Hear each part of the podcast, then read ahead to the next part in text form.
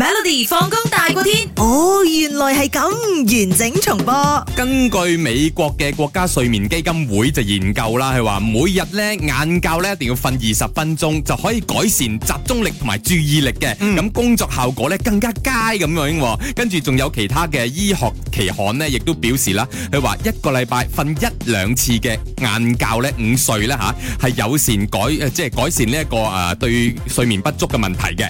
係好事嚟嘅，因為可以減低你嘅心臟病嘅機率啦，同埋中風嘅風險咁樣嘅。咁唔、少打工仔咧，成日食完 lunch 之後咧，又覺得發起攻心啦，係啊想瞌下，但係老細又唔得，又唔俾喎，一睇到你喺度瞌做乜嘢啊有你啲咁公樣。司幾好嘅喎，有啲得啦，係啊可能喺個 pantry 嗰度匿埋咁樣啦。咁於是乎咧，日本咧就你知好勁噶啦，好有創意噶啦。佢哋、就設計咗一款叫做呢、一個誒瞓、覺嘅方艙咁樣嘅。咁、個方艙係點樣嘅咧？以乜嘢形式嘅設計嚟去做出嚟咧？咁樣 A 車廂嘅空間，B 棺材嘅空間，C 森林嘅空間，D 紫色宇宙空間嘅。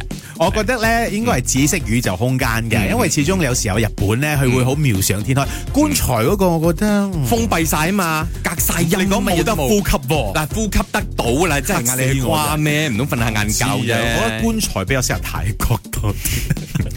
我嗰啲唔知咩，唔係佢哋咩講法術嗰啲㗎嘛誒唔係佢哋講瞓咗棺材之後轉雲㗎嘛，係啦係啦係啦咁轉啊雲啦啊係咯。咁誒，我日本嘅話可能比較妙想天開啲，就可能嗯就紫色宇宙咁啊喺啲誒無限宇宙當中感受下嗯自由，冇誒好唔拘束嘅感覺嗯，睇下繁星飛過，令到你減壓嘅效果咁樣。哇！聽講紫色嗰啲空間宇宙空間係可以減壓嘅。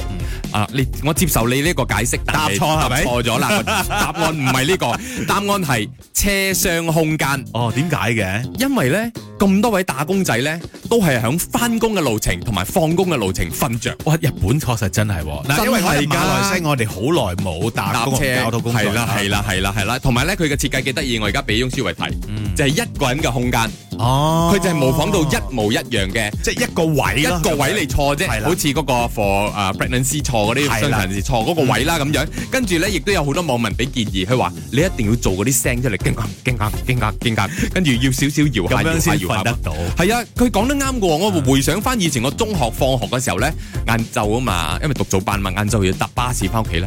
你係個頭咧係咁敲個玻璃咧，你都瞓得好好喎。係啊點解係啊係啊曬曬攰熱啦熱，而且我嗰個年代仲冇冷氣嘅添啊，嗰啲車係咩？咁樣都瞓得着喎，嗯你嘅犀利啊書！仔啊 bus 冇冷氣㗎，係 mini bus。哦，你講楊紫瓊阿爸嗰間公司㗎係咪？哦係咩？